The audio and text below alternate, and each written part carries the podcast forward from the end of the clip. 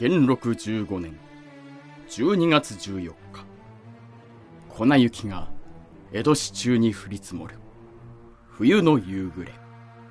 赤坂養善院の屋敷に一通の文が届いた。表書きには金銀受け払い帳とある。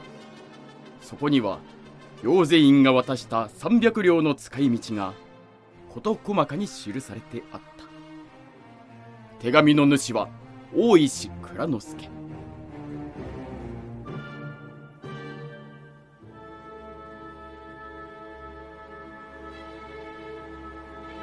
12月14日未明虎の彫刻深夜4時。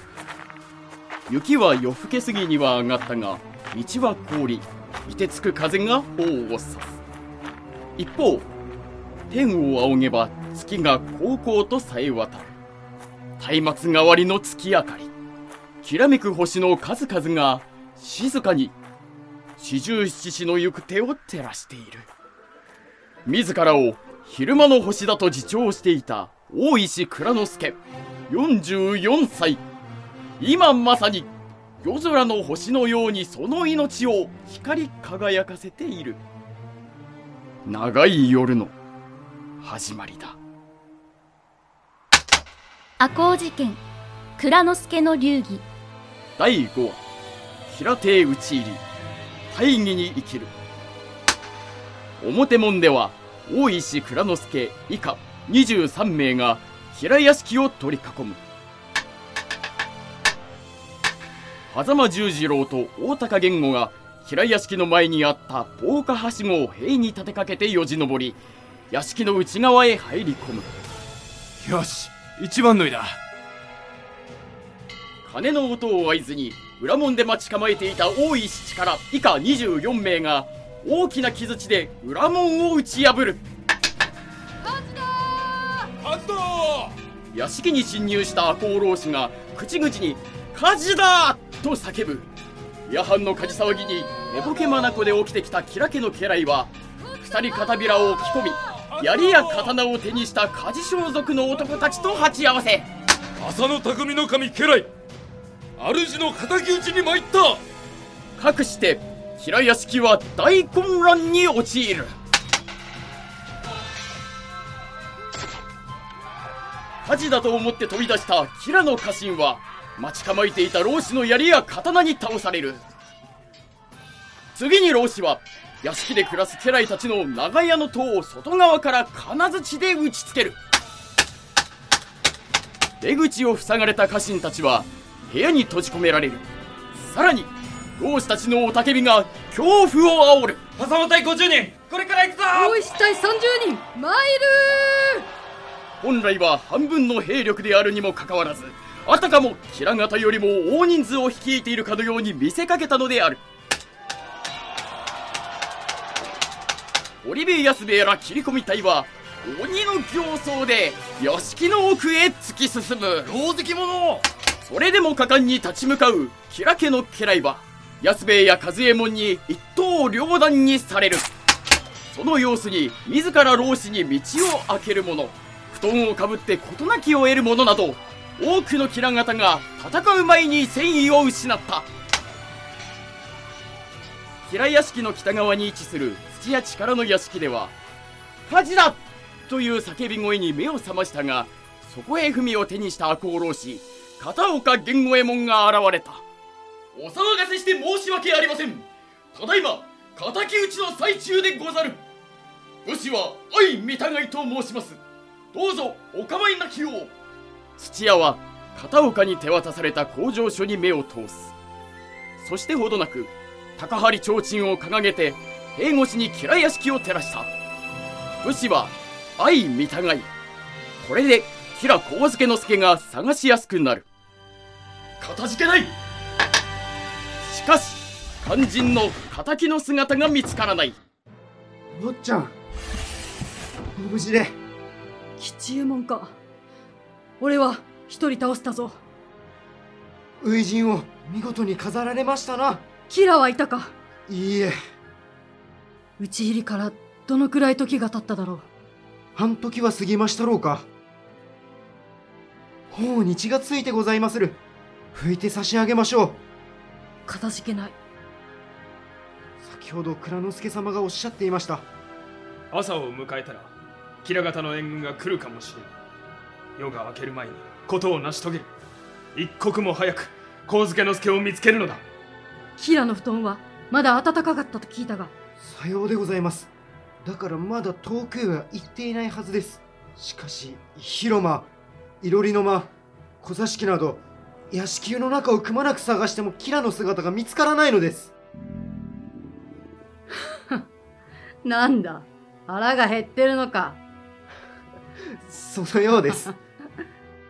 そういえば台所を探していなかった。ちょっと台所を見てきます平屋敷の台所には奥まった場所に物置があった。その物置から気配がする。人がいる？うわあうわあ吉右衛門か。落ち着け。討ち取ったのは敵だ。申し訳ありません堀部様。人が切られる瞬間を見たの初めてなものですから。お主の声の方が驚くわ。堀部様が鬼神のごとくここを守っていらっしゃるのであればもうここには誰も来ませんね。待て。とのんきな会話を制したのは狭間十次郎。手にした槍を持ち直したのは竹林忠七である。もう一人いるぞ。忠七の槍は物陰に隠れていた白小袖をまとった白髪の老人の急所をついた。さらに狭間十次郎の十文字槍がとどめを刺す。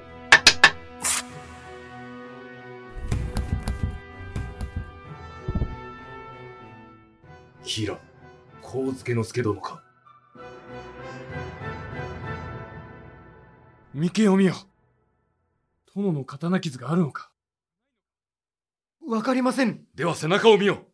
もし神助之助であれば殿から受けた刀傷が背中に刀傷。ありました。至急蔵之助殿に知らせよはかねて示し合わせてあった合図の笛が屋敷内に響き渡る。討ち入りから1時間。屋敷の隅々まで探索を続けていた老師たちの方が赤く染まる。老師たちが続々と集まってきた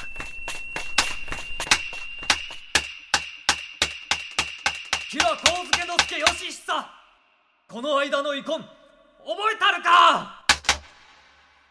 浅野匠の神家来工場神助之助殿を打ち止めることができなかった。匠の神の無念を思うと私ども家来は我慢ができませんでした。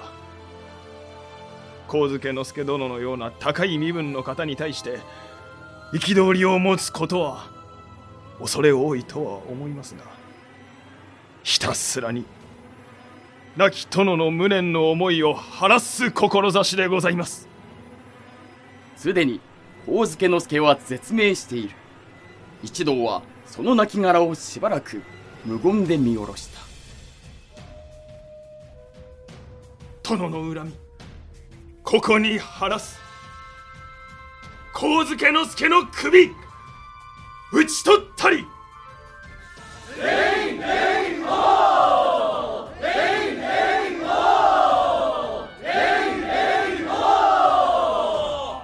平方の負傷者23名。討ち死に16名。対して赤穂浪士の負傷者は2名。討ち死にはなし。赤穂浪士は平方の半分の兵力でありながら微細に張り巡らせた戦略で圧倒的な勝利を収めた。長い夜が明けた。屋敷の火の後始末をしてから四十七士は平屋敷にほど近い寺院へ向かった。着物を整えしばしの休息を取るためである。しかし幕府に疑いをかけられることを恐れた寺は門を開けない。本来は見苦しい姿を整えてから殿の墓前に伺いたかったが致し方あるまい。このまま殿の墓まで参ろう。かくして一同は戦いの興奮も冷めやらぬまま浅野家の菩提寺であり匠の神が眠る泉岳寺を目指すことになった。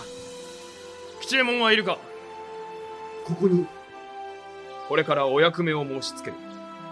そちにしかできない大切な仕事だはい赤穂浪士四十七人が本会を遂げたこと匠の神様の弟大学様とご皇室陽善院様にお伝えしてくれ。そちなら町人になりすまし戦議の目をかいくぐることができる。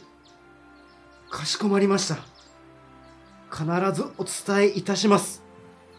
お伝え次第泉岳寺に向かいます。その儀は無用。泉岳寺には来るな。なぜでございますか？申したはずだ。これはそちにしかできない役目だ。そちは生きよ。生きて我らのことを伝えてほしい。我らはお上に立てつくつもりはない。だがこれだけの騒ぎを起こしたのだ。男子は免れまい。我らはいい。ただ残された縁者があらぬ風評を立てられて苦しむことは避けたい。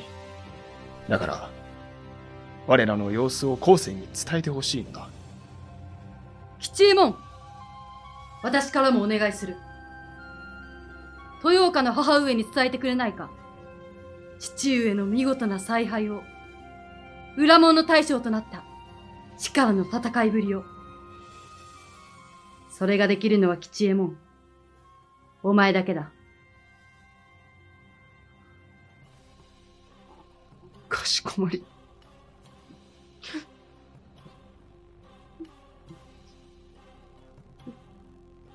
吉右衛門を除く赤穂浪士四十六人が本所から隅田川を南へ下り永代橋を渡ってかつて赤穂藩邸があった築地鉄砲図を抜ける。白い小袖で包んだ神助之助の首を槍の柄にくくりつけ血のついた太刀を掲げ返り血を浴びた装束で胸を張って進軍する老子の姿に江戸っ子は手を叩いて喜んだ。すげえもんだ。本当に敵討ちやっちまった。おいらあいつ知ってるぜ。あの戦闘で白い布を掲げてるお侍。一前飯屋で意気投合しておごってやったんだおおあの時の。お前さんお偉いお侍さんだったんだな。まあな。おかげで敵討ちができたぜ。一番乗りの二番刀で。大活躍さ。恩に切るぜ。あっぱれ。赤穂義士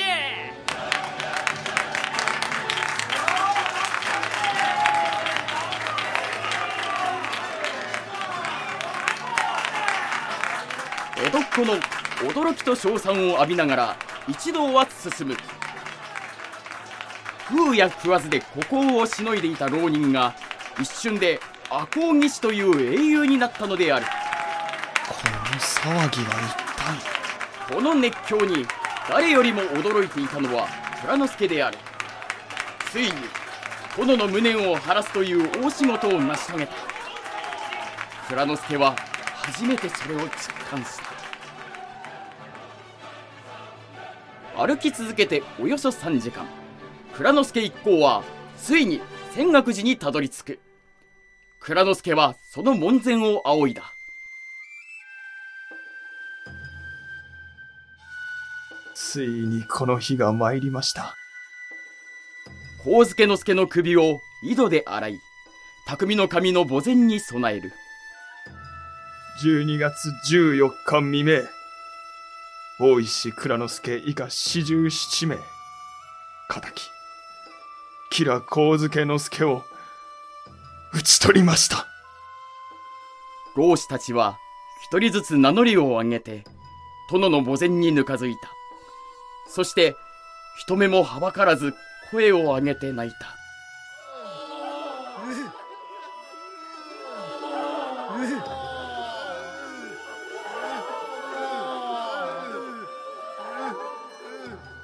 幕府大目付戦国法紀の神久直は泉岳寺に墓参後自首してきた赤穂浪士一同を取り調べることになったこの工場書によると、こたびの市議は、殿のご無念を晴らすための敵討ちだと申すのだな。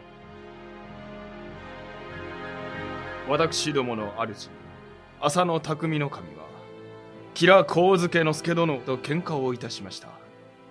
その証に我が殿はこの間の遺恨覚えたるかと申したそうでございます。主が喧嘩によって切腹した以上喧嘩のお相手も処罰を受けるのが正義だと存じます。この旨かねてより嘆願してまいりましたがお聞き届けいただけなかったので武士として喧嘩両成敗を行った次第ですなるほど。しかし、徒党を組んで老人の首を取るとは、穏やかではない。貴殿の行いは、お上に対する反乱と取られても仕方のないことだと思うが、いかがなりや。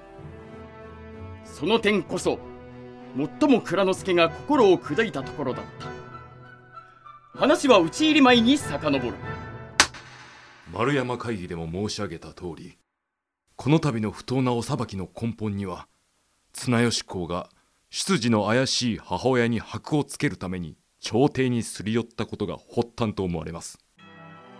それでなくても蚊一匹殺すことさえままならぬ生類憐れみの例など出されて町の衆は公方様に対して不平不満を募らせています。だから。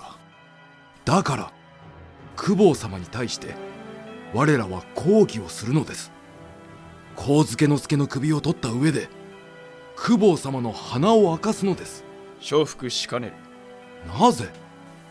我らは唯小説ではない。謀反人となったら浅野家の面目は地に落ちる。しかしこのままでは悔しくはありませんか？悔しさは一時の感情。しかし謀反人となったら最後浅野家だけでなく我ら一同死死孫孫まで石もて追われる身になるぞ。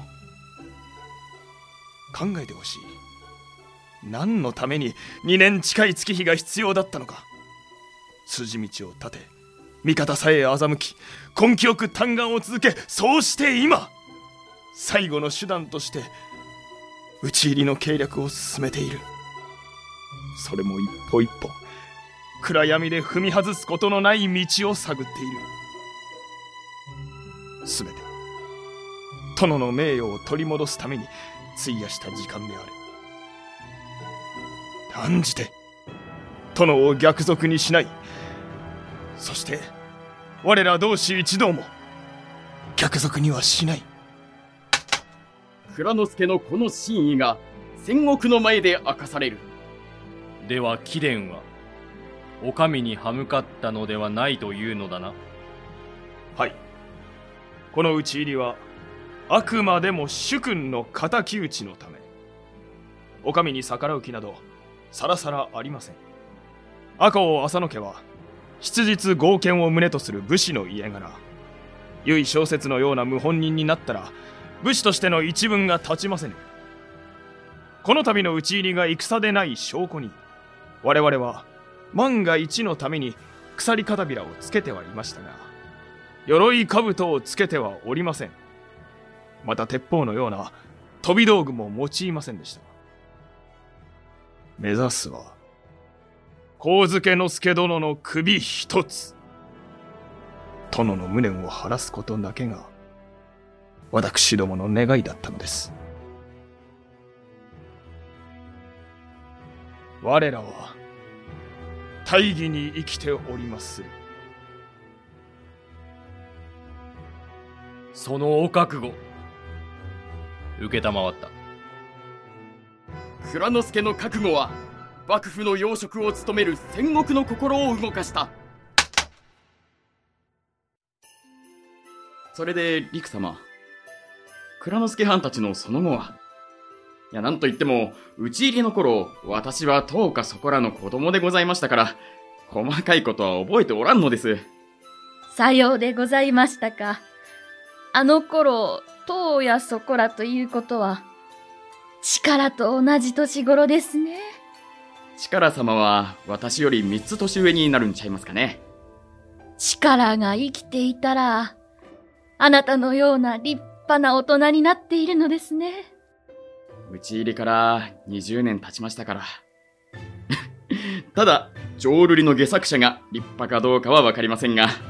わざわざこのような昔話を聞きに来てくださったんですから、覚えている限りのことはお話しいたしましょう。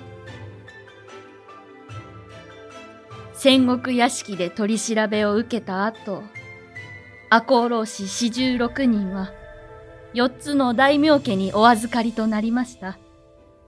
蔵之助、吉田中左衛門様、片岡源五右衛門様らは細川家に、力や堀部安兵衛様らは松平家に、その他の方々は水野様、毛利様のお屋敷でお預かりとなりました。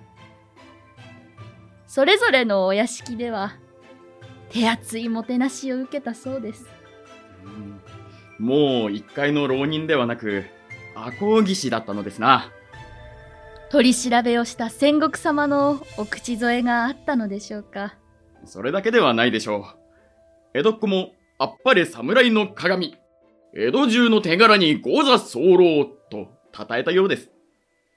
そうでしたか。拍手を送った者の中には、ご聖堂に対する反発もあったようです。赤穂義士が上様に意見した武士に見えたんでしょう。蔵之助藩はかたくなに否定していましたから皮肉なもんですわ。そうだったんですか。綱吉公は町の声に押されて赤穂義士の処分に時を費やしました。匠の神藩の時のような不当な裁きはもうできないんです。悩んだ綱吉公は学者を呼んだ。そして赤穂浪士の行いは主君に対する忠義としては褒められるが騒乱を起こしたことは武士の礼節を書く。というへりくつを作らせた。上様は蔵之助たちに切腹というお裁きを下しました。切腹は名誉を重んじた武士だけの作法です。ありがたい幕引きだったと思います。これ蔵之助藩らの勝ちです勝ち？さよう人は死ぬ早いか遅いかの違いはあれどどうしたって一度は死ぬ。だから人間はどう死ぬかということにこだわらないとあかんのやないかと思います。どう死ぬかとはすなわちどう生きるかですわ。なるほど。その点、蔵之助藩ら赤穂義士の皆さんは武士として生きた証に武士として最高の死を賜った。蔵之助藩が心配したような謀反人という扱いにはならなかった。これは勝ちですぜ。そう言われると、救われたような気がいたします。おかげさまで、私ども演者も少しずつ名誉を回復していただきました。討ち入りの年に生まれた大三郎も、ここ広島で士官が叶いました。あ、そらよかった。蔵之介が討ち入り直後に作った和歌をご覧になりますか？ぜひ、お願いします。吉右衛門さん、旦那様の和歌、どこにありましたか？こちらでございますか？あ、あなたが寺坂吉右衛門様ですか？はい。四十七番目の赤穂西だ。いえいえ、そんな大げさなものではありません。こちらは大阪の竹本座という小屋で浄瑠璃芝居を書いている武田出雲様です。今日は蔵之助のお話を聞きたいと言って、はるばる大阪からおいでになったのです。あら、楽しい。思いははるる、身はすつる。浮世の月にかかる雲なし。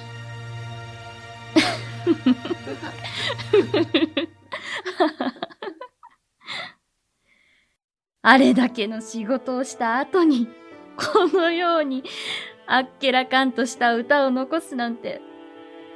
蔵之介は、やっぱり夜空に輝く星ではなく、見えるか見えないかわからない昼間の星かもしれないと思いませんか？奥方様この話書かせていただいてもよろしいか？ええぜひ後々まで語り継がれるような芝居に仕立ててくださいませ。吉右衛門様もよろしいか？そうですなあ。でも自分が芝居になるなんて恥ずかしいことだからせめて私が死んだ後にしてくださいよ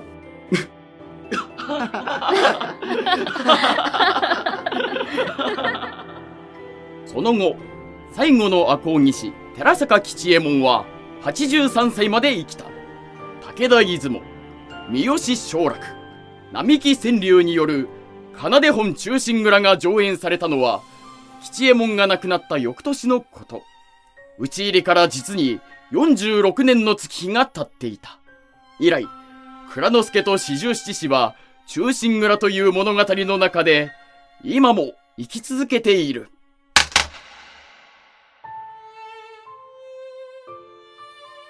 ボイスドラマで学ぶ日本の歴史。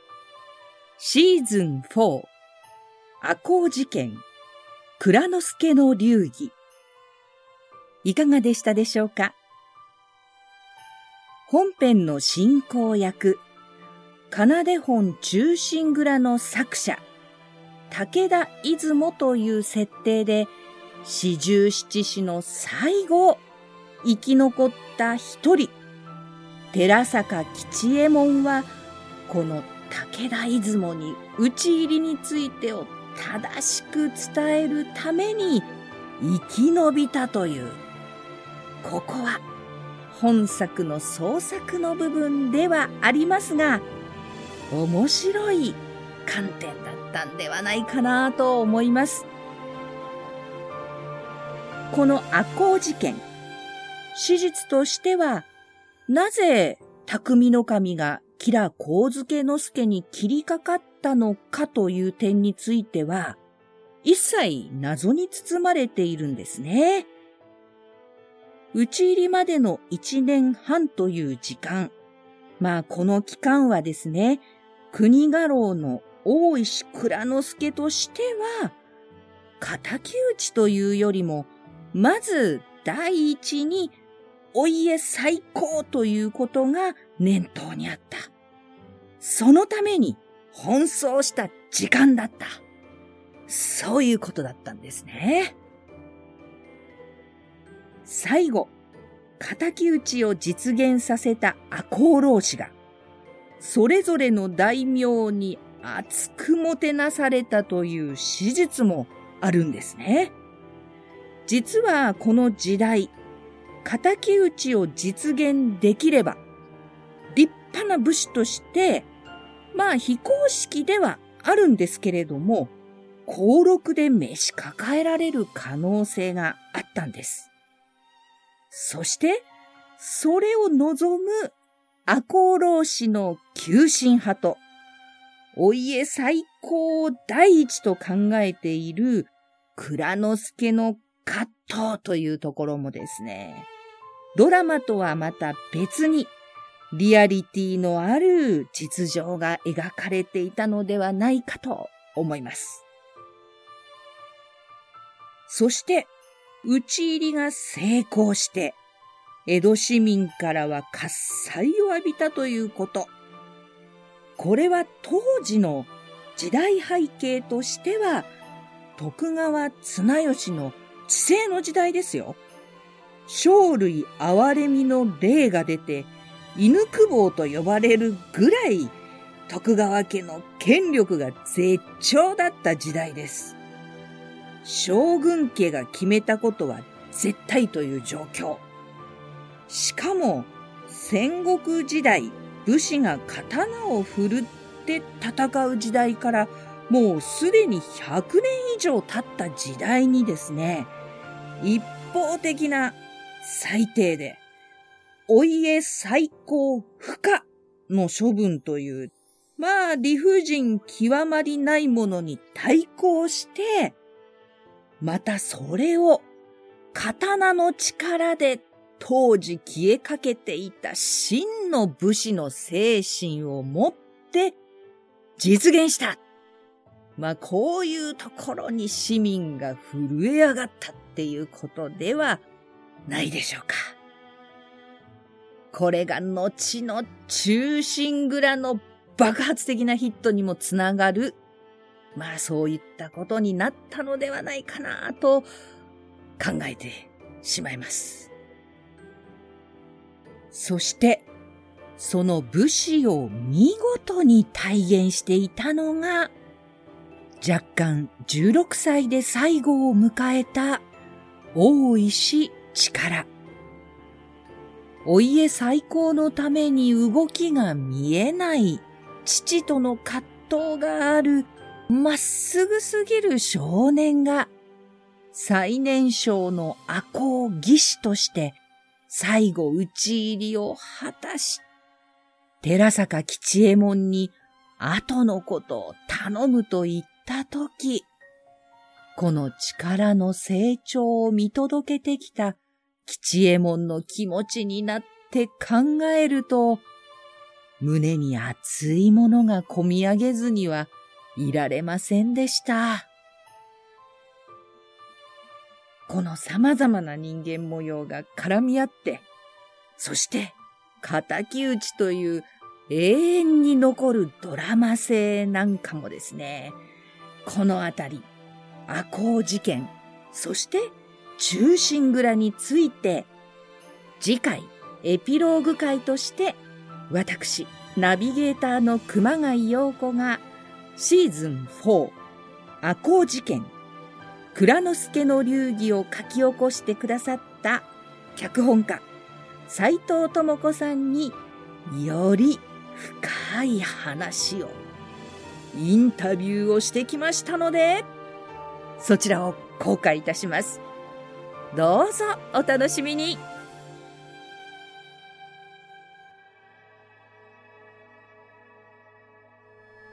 作、斎藤智子。演出、岡田康出演、大石蔵之介、田辺正樹。大石陸、柏谷翔子。武田出雲、吉川秀樹。寺坂吉右衛門、大東秀文。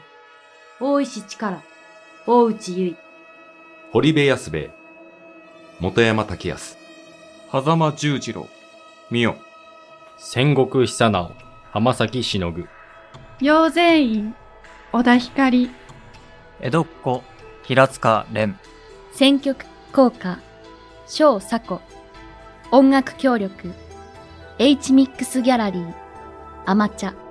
スタジオ協力、スタッフアネックス。プロデューサー、富山正明。制作、株式会社、ピトパ。